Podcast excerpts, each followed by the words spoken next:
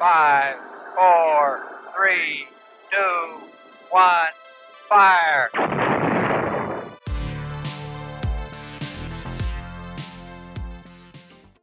Hey, ¿qué onda? Bienvenidos a este nuevo episodio de Mission Control, su podcast de astronomía favorito. Yo soy Isa y pues hoy ando un poquito triste porque me parece que este es nuestro último capítulo de temporada. Temporada que me la pasé increíble con cada capítulo, cada grabación, aprendí cosas nuevas. Compartirla con todo el equipo de Mission Control la hizo inolvidable. Pero basta de cosas tristes porque el capítulo de hoy también es muy especial, muy divertido antes de contarles de qué se trata, vamos a darle la bienvenida a quien nos acompaña el día de hoy como locutoras.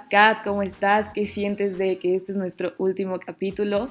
¿Qué onda, Isa? Muchas gracias por la bienvenida y gracias a todos los que nos están escuchando.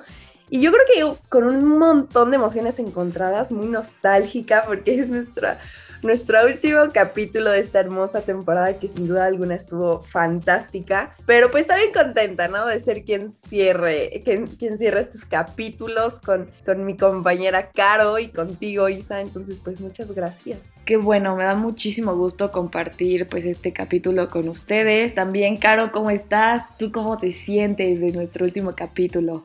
Hola, yo la verdad estoy muy emocionada, honestamente. Pues vale, fue mi primera temporada aquí y, iba va a haber muchas más, pero, pero honestamente estoy emocionada por este capítulo porque realmente el tema que vamos a hablar hoy me, no sé, me mueve algo. Es como un tema que me gusta mucho discutir con, con quien sea realmente. Creo que es muy interesante. Sí, la verdad es que siempre que, que ustedes vienen al capítulo se me hace muy divertido, muy dinámico y la neta me, me da mucho gusto compartirlo con ustedes. Y bueno, ya les habíamos contado que este capítulo va a ser muy divertido porque hablaremos de las teorías más locas que existen alrededor del universo, ya sea de su creación, componentes, teorías de planetas, de todo, de todo. Por lo que siento que el capítulo se viene bueno. Entonces, para comenzar, me gustaría definir un poco la creación del universo y esta se describe de mejor manera con la teoría del Big Bang que nos dice que el universo comenzó concentrado en un mismo punto del cual se empezó a expandir. Y pues desde las partículas elementales tenemos ahora ya las galaxias que podemos observar. Entonces, esta es la teoría más aceptada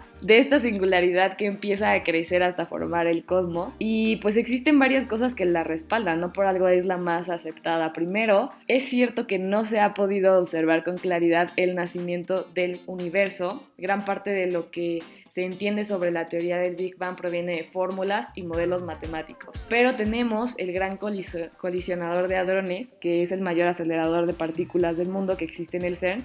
Y pues así sencillito este experimento se encarga de hacer chocar eh, partículas que crean colisiones y estas colisiones pues nos sirven para estudiar los elementos que componen el universo. Entonces recrea un poco como estos primeros instantes del Big Bang, que es algo que puede fortalecer mucho esta teoría. Y también existe lo llamado eco o conocido como eco de la expansión a través de un fenómeno conocido como el fondo de micronas, pero pues esto ya siento que pues puede ocupar un capítulo en específico para desglosarlo, pero el chiste es que hoy en día mediante naves espaciales, el telescopio Hubble, el telescopio Spitzer se puede observar cómo el universo está en expansión, que es una parte fundamental de la teoría del Big Bang. Y bueno, ahora si bien esta teoría es la más aceptada, existen otras teorías que tampoco podemos descartar de la lista y créanme que hay bastantes. Yo al leer esta lista dije, ¿por qué no se acaban?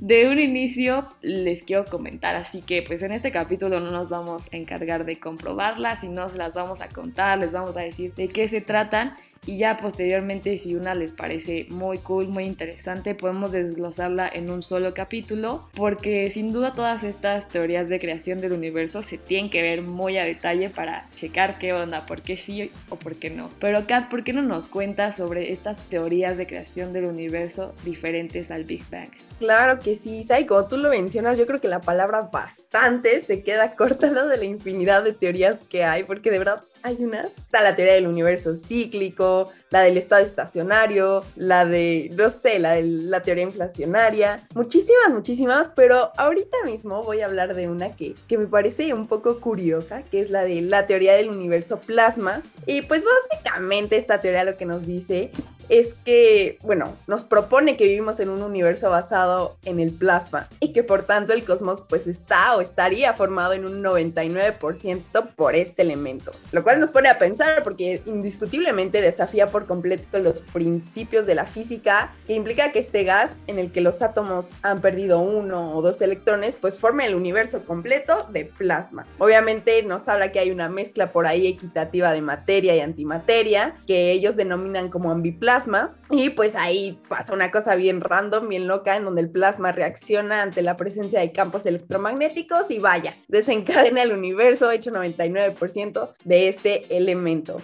Cabe mencionar que esta teoría se basa o se apoya en la teoría de que la electricidad existe en el espacio. Entonces, pues bajo toda esta visión que ya hemos mencionado, el universo ha existido desde siempre, principalmente bajo la influencia de una fuerza electromagnética, ¿no? Digo, esta teoría es un poco dudosa, random, pero pues ahí está, ¿no? Y no somos quienes para juzgar y decir sí, no, tal vez, ¿por qué no? Como dijo Isa al principio, nosotros solo vamos a encargarnos de contarles a ustedes nuestras teorías, lo que encontramos, de informarles de todo esto. Entonces, ¿cómo ves la teoría del universo plasma, Isa? Está bien loca. En un principio, pues como que todas estas teorías de creación del universo, o sea, suenan locas, pero tienen como su parte científica que dices, mmm, esto está interesante. Y pues esto de que, que dices de que el 99% del universo está creado por plasma, como que te destruye ese diagrama que tengo en mi mente de 75% de energía oscura, 25 de materia oscura. Digo, ¿qué es esto? Qué loco. Y algo que mencionaste de acerca de que el universo siempre ha existido, también se habla en otra, ah, en otra teoría, que es la del gran rebote cósmico, que habla que el Big Bang no fue necesariamente el comienzo de todo, sino que un universo ha existido ya con anterioridad y que este se contrajo para luego expandirse, que pues es como el rebote y por eso su nombre. Y lo loco de esta teoría es que nos dice que en el pasado pudo haber varios universos más y en el futuro más, ¿no? Entonces está un poco triste porque nos imaginamos que ya, o sea, se acepta como el 100% la del Big Bang y después dicen siempre no, que es la del rebote y dices que show, ya no sabemos nada.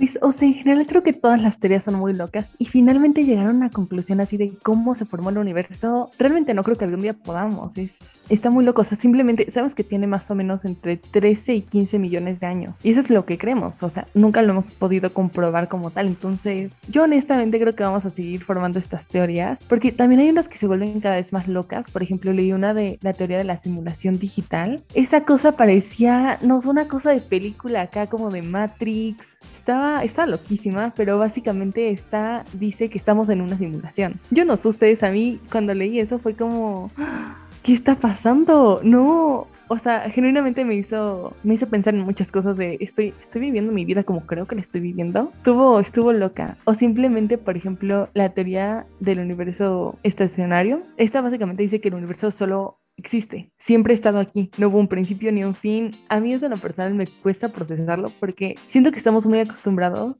a que todo tenga un inicio y un fin, porque finalmente es algo que siempre hemos vivido. Naces, vives, te mueres, inicio y fin. Y todo lo que hacemos tiene un inicio y un fin, entonces que algo solo exista, que siempre haya estado ahí, yo no lo puedo conceptualizar, es como necesito que en algún momento haya iniciado y necesito que en algún momento vaya a terminar. Y yo sé que nunca lo vamos a llegar a ver nosotros, pero, pero honestamente siento que es algo como que por eso buscamos explicación, por eso es como tan importante para nosotros entender cómo se creó todo esto. Sí, claro, no inventes. Ahorita que lo mencionas, yo también, preparando justamente este capítulo, me topé con la teoría de la simulación digital y dije, ¿qué está pasando? Para los que quedaron ahí un poquillo en duda, pues bueno, o sea, como dijo Caro, todo esto, gracias a las implicaciones que se encontraron con la gravedad cuántica y la teoría de cuerdas, que pues también está un poco random por ahí, pues sí, nos habla que la teoría de la simulación digital postula que el universo podría ser una simulación global que funciona a través de un ordenador en algún punto, ¿no? Y esto me hizo recordar mucho cuando lo leí. Yo de pequeña solía imaginar, es que no manches, ¿qué tal si yo soy como una Barbie y alguien me está controlando?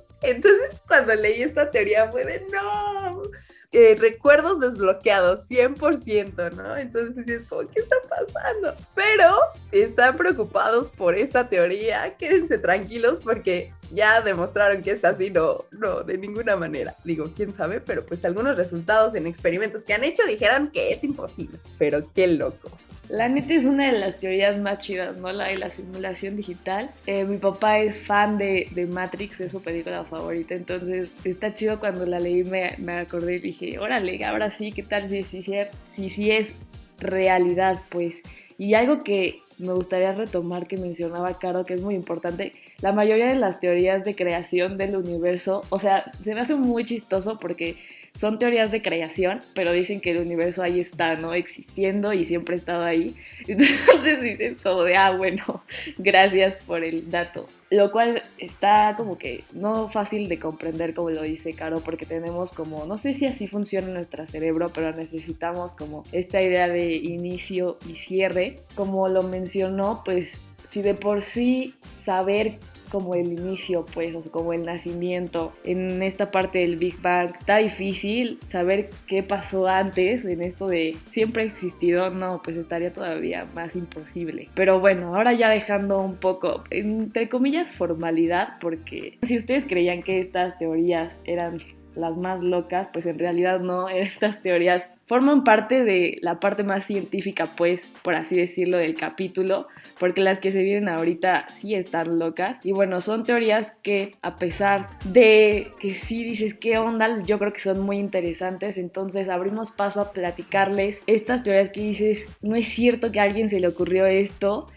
Y pues hablaremos, claro, de también las conocidas popularmente. Yo creo que voy a iniciar con esta de que nunca se ha llegado a la luna, que la neta es de mis teorías favoritas y no por el hecho de que sea real o no, sino que, que es muy debatible, tiene como todas estas pruebas que te hacen pensar y la neta sí me gustaría como dedicar un capítulo entero a debatirla porque salen cosas muy interesantes y uno más que nada aprende de las condiciones lunares, ¿no? Pero pues el chiste de esta teoría, por si ustedes no la conocían, que no creo, es que nunca se llegó a la luna, todo fue un montaje realizado, una conspiración política en contra de los soviéticos para terminar o, dominar más bien la carrera espacial. Y existe esta clásica foto, ¿no? De, la bandera que puso Neil Armstrong y el Buzz Aldrin en la superficie lunar que se ve como, como flameando al viento y dices como o sea, sí te hace pensar porque en realidad en la luna no hay atmósfera, entonces ¿cómo podría estar flameando esta esta bandera no. No voy a encargar de decirle si sí o no. Personalmente no creo que sea verdad, pero existe, lo cual está cool. Sí, hay miles de teorías loquísimas. Esa, esa, no baches, qué onda con teoría. Pero me voy a ir por tu camino y quiero agarrar esta teoría que dice que la Tierra es plana y hueca. O sea, que parezca difícil de creer y a estas alturas del partido parece como una locura totalmente. Pues sí hay gente que sigue creyendo y que sigue estando 100% convencida de que la Tierra es plana. Y de verdad, o sea, pese al avance de la ciencia, los viajes especiales, todo documentado, documentos gráficos, todo, todo. Incluso hay hasta una sociedad, me parece que es The Flat Earth Society, que dice que no, que todo esto de que la Tierra no es plana y no sé qué es una conspiración total de la NASA, una idea que la NASA nos ha impuesto este, para hacernos creer todo lo contrario, ¿no? Entonces, imagínense, si les parece increíble esta teoría, imaginen decir que existe otra teoría más loca que dice que algunos, aunque admiten que la forma es esférica, no, es totalmente plana la Tierra. Y pues bueno, es un cuento de nunca acabar, digo, a pesar de que ya se han hecho esos estudios, afortunadamente ya somos 66% de la población de los jóvenes que pensamos que la Tierra no es plana, ya, ya es un avance, pero bueno, esta teoría sigue ahí y yo creo que seguirá por mucho tiempo, ¿no? Pero pues no lo sabemos. Sí, ¿Qué sin duda esta teoría tenía que entrar en este video porque yo creo que es la más conocida, ¿no? O sea, popularmente es la más conocida y he visto debates, ¿no? la Tierra es plana y dices como de qué te pasa. Pero bueno, también lo había leído como de este estudio de que solo el 66%, o sea, yo creo que no es un avance. esto de que, son, de que el 66% de los jóvenes estén convencidos de que la Tierra es redonda, pues dices como de, no, ¿qué pasó con el otro porcentaje? ¿Qué show? Pero sí, en realidad sí hay personas que creen que la, la Tierra es plana, está esto muy loco. Y pues no hay mucho que decir de esta teoría, ¿no? Simplemente se cree que la Tierra es, es plana, no sabemos por qué. Y, y, a pesar de que hay cosas que demuestran que no, fotografías, la gravedad, no sé, otras cosas, sí puede que muchas personas lo crean. Otra teoría que, que leí que igual está, está igual que, el, que la teoría de la Tierra es plana, pero me parece divertida y tiene como alguna parte que puedo decir, chance sí, es la de que los humanos ya han vivido en Marte, pero que por, vamos a decir codicia para que suene muy dramático todo este show, eh, hubo como una guerra nuclear o un desastre nuclear pues y se extinguió, o sea, extinguieron al planeta y bueno, no al planeta pues, pero a la civilización humana por así decirlo en el planeta Marte. Y pues esto podría explicar como el color rojizo de su superficie que, que ya dijeron que no, o sea, esto no, no puede explicarlo, pero algo que, que está muy cool es como si puede existir esta parte de que se extinga la Tierra por medio de una explosión de nuclear, ¿no? Con suficiente cantidad de bombas nucleares, evidentemente, que forma como, como por medio de la ceniza que crea toda esta explosión, una capa que tapa la luz del sol, ¿no? La bloquea y pues tenemos que recordar que la luz del sol es como un elemento base para la existencia de cualquier especie porque eh, forma parte del crecimiento de las plantas, pues, y este es como uno de los primeros recursos de alimentación, ¿no?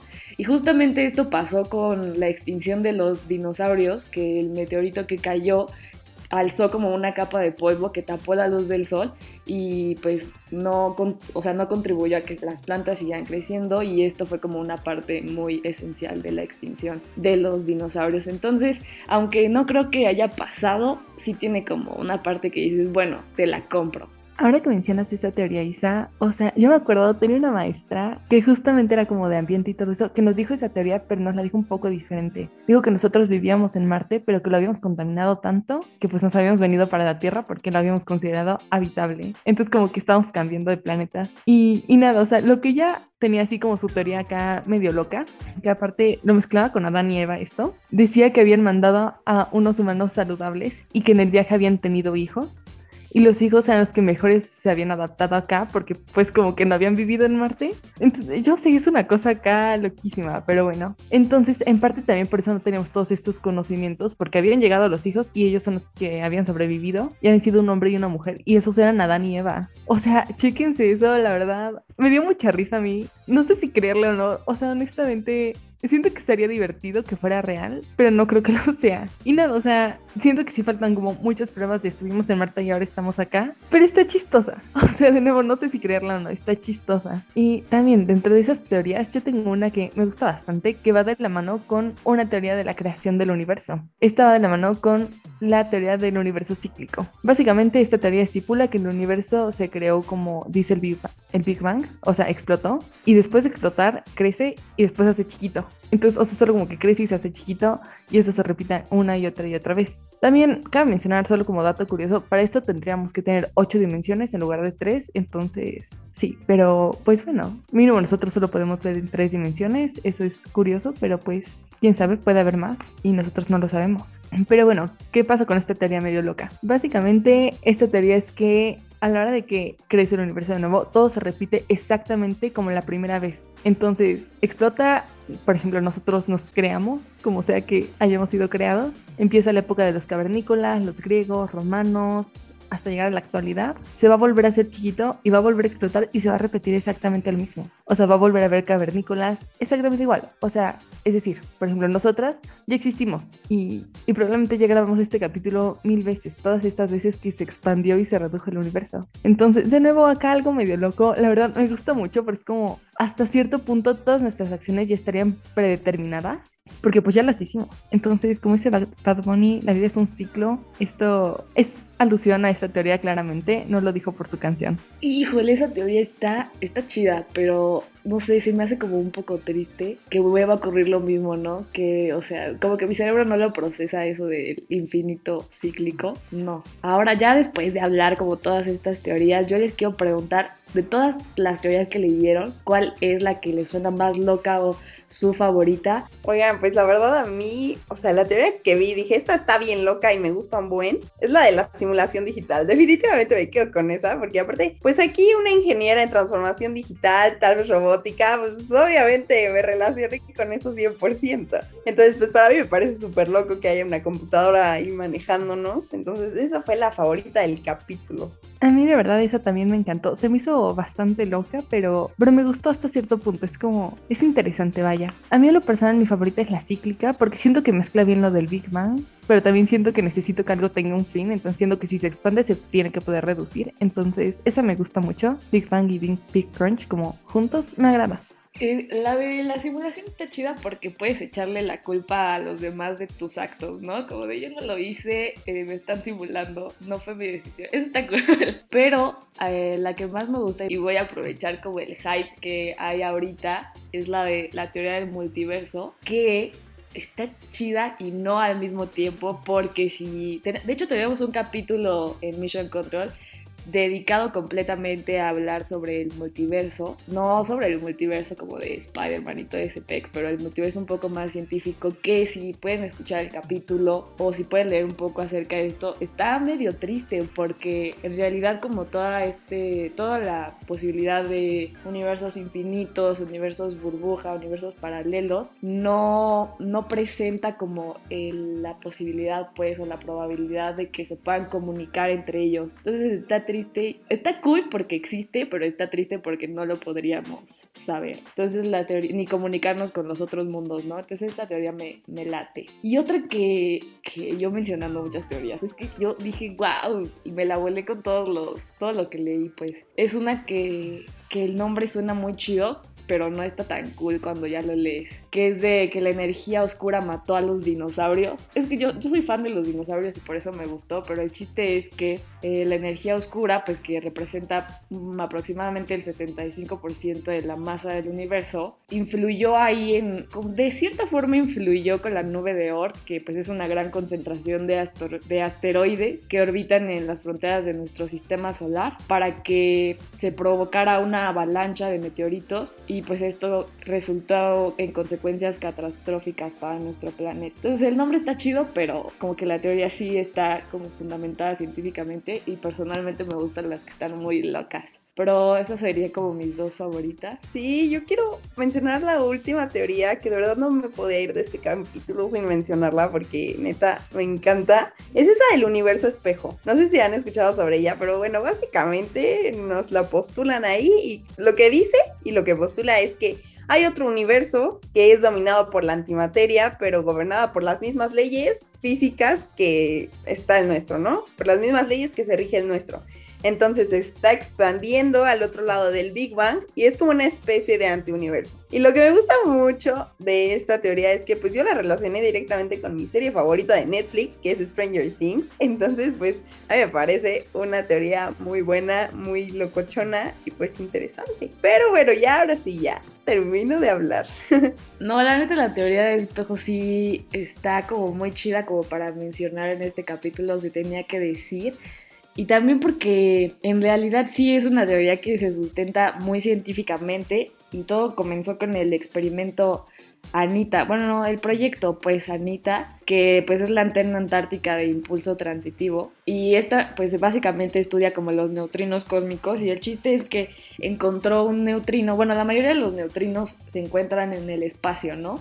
Y dice que encontró uno que existía en el suelo y pues esto confirmaba como que podría haber un universo espejo en donde la izquierda sería derecha, el tiempo fluyera hacia atrás, entonces está muy loco también, me pareció muy cool. Pero ya basta de tanta locura en un solo capítulo, así que para terminar el día de hoy les traigo dos frases, es que no pude elegir una, las dos me parecen como muy divertidas para este capítulo. La primera es de Albert Einstein, que dice que dos cosas son infinitas, el universo y la estupidez humana. y no está seguro sobre el universo.